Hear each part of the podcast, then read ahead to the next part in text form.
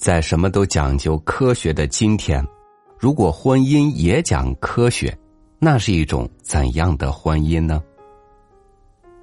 今天和您分享一个荒诞的故事，《精确的婚姻科学》，作者欧亨利。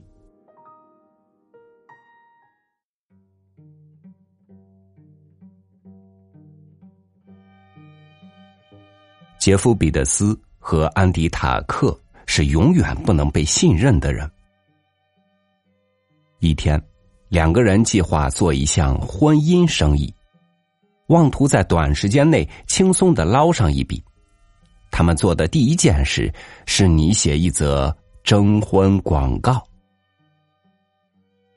其广告全文如下：迷人寡妇一名，美丽贤淑，气质高雅，年方三十二岁。欲再婚，他拥有两千美元及大量资产，希望寻找一位充满爱心的男士为伴，不求对方拥有多少财产，只要他忠实诚恳，有良好的投资眼光，善于理财，相貌平平或者年龄稍大无妨。来信请附上地址和详情。联系人：伊利诺伊州开罗市婚姻代理彼得斯。塔克写完广告后，杰夫·彼得斯对安迪·塔克说：“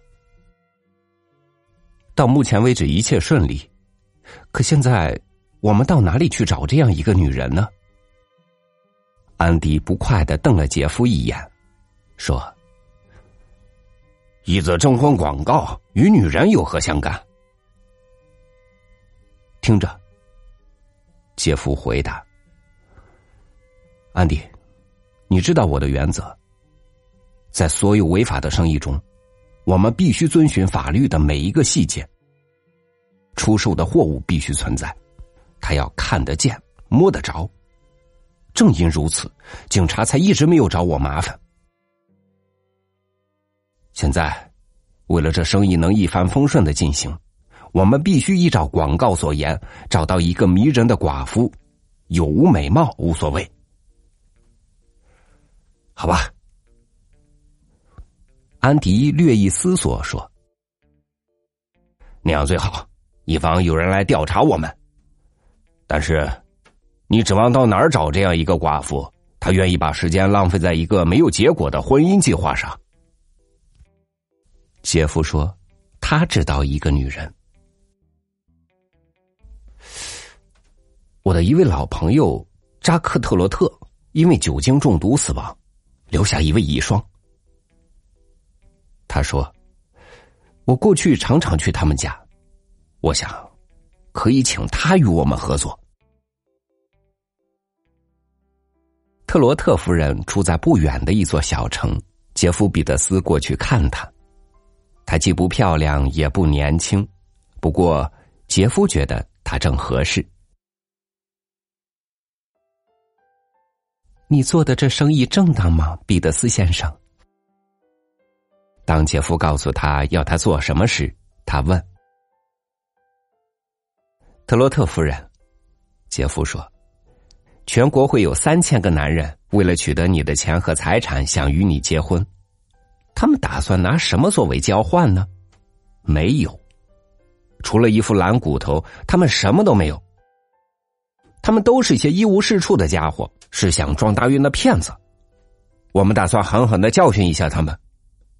这是一次了不起的正义行动，这样你能满意吗？满意，彼得斯先生。他说：“我的任务是什么？我需要一一拒绝他们，还是一股脑儿把他们全甩掉？”杰夫解释说。他的工作其实很简单，他只需住在一个安静的旅馆里，不用做任何工作。他和安迪会全权照管整个生意，但是他提醒他，有些求婚者可能会来拜访他，那时他需要会见他们，并当面拒绝他们。他和安迪每周会支付给他二十五美元的薪金，并包旅馆食宿费。给我五分钟准备一下。”特洛特夫人说：“我马上跟你走。”杰夫带他进了城，把他安置在一个离他和安迪的住所足够远的旅馆，以免引起怀疑。现在，诱饵已经准备妥当，只待鱼儿上钩。杰夫·彼得斯和安迪·塔克把征婚广告刊登在全国各大报纸上，并用特罗特夫人的名字在银行里存了两千美元。他们把存折交给他，一旦有人质疑。他可以把存折出示给他看。他们确信特洛特夫人是可以信任的，把钱存在他的名下很安全。他们的广告一经刊出，求婚信件随即蜂拥而至，每天有超过一百封。杰夫和安迪每天工作十二个小时回复这些信件。大多数写信者都说他们失了业，得不到社会的理解。但是他们充满爱心，拥有许多好品质，条件完全符合要求。杰夫和安迪答复每封信时，都对写信者予以高度赞扬，要求他们寄来近照和详情，并随信附寄两美元，以资把他们的第二封信转给迷人的寡妇。几乎所有人都在回信中寄来了所要求的两美元，这钱来的相当容易，只需动动手指拆开信封，他们每天都能收获约两百美元。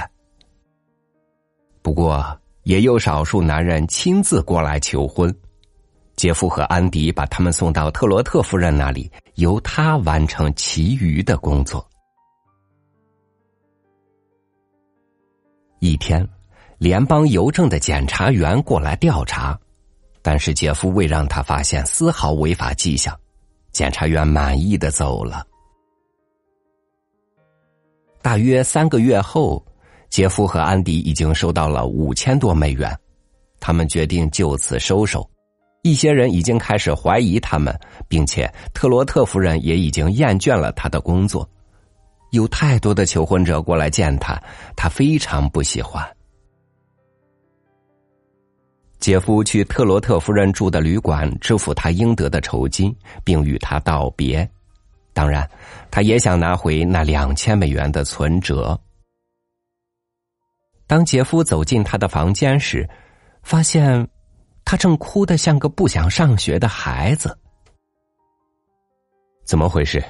有人伤害你了，还是想家了？杰夫问他。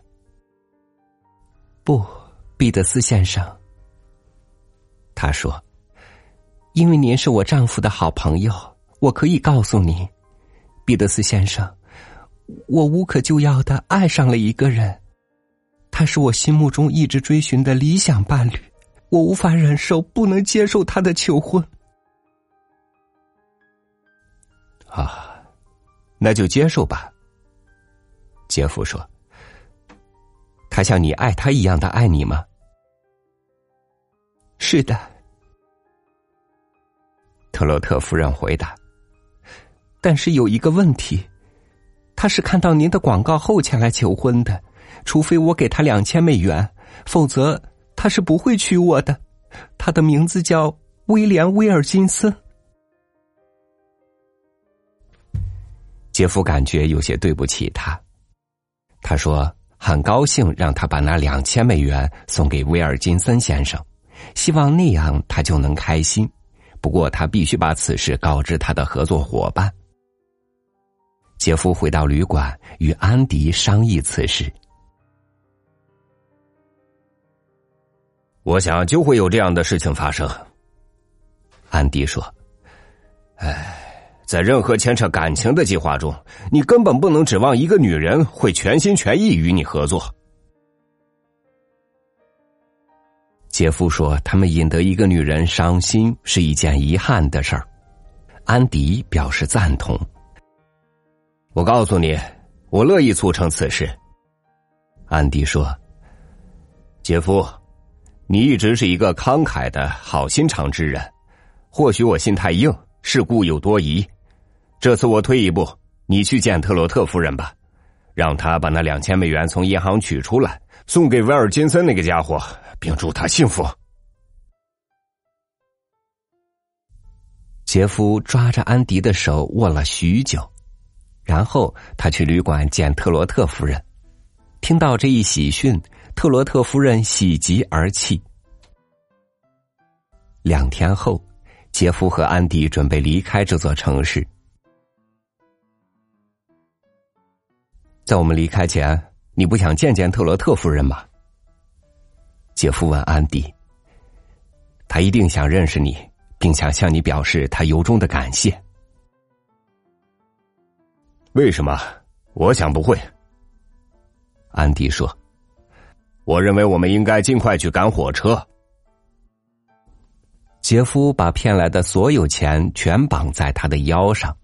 这时，安迪从他的口袋里取出一大沓纸钞，让杰夫与其他的钱放在一起。这是什么？杰夫问：“特罗特夫人的那两千美元。”安迪说：“你怎么得到的？”姐夫问。“他给我的。”安迪回答。“我每周有三个晚上去拜访他，已经一个多月了。”“你就是威廉·威尔金森？”姐夫问。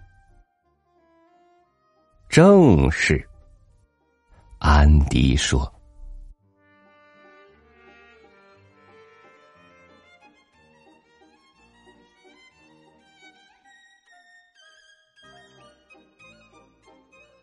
你或许也从生活中发现了，相对于恋爱，人们对婚姻有着甚为严苛的计算。当然，我不能说种种细致的考量，尤其是经济上的考量，就是错误的。但这一切的行为。”不能践踏道德和人性。最近吃了很多的大瓜，越发让人觉得动机不纯的亲密交往实在让人觉得可怕。愿有情人真诚相待，陌路人彼此祝福。我是超宇，祝您晚安，明天见。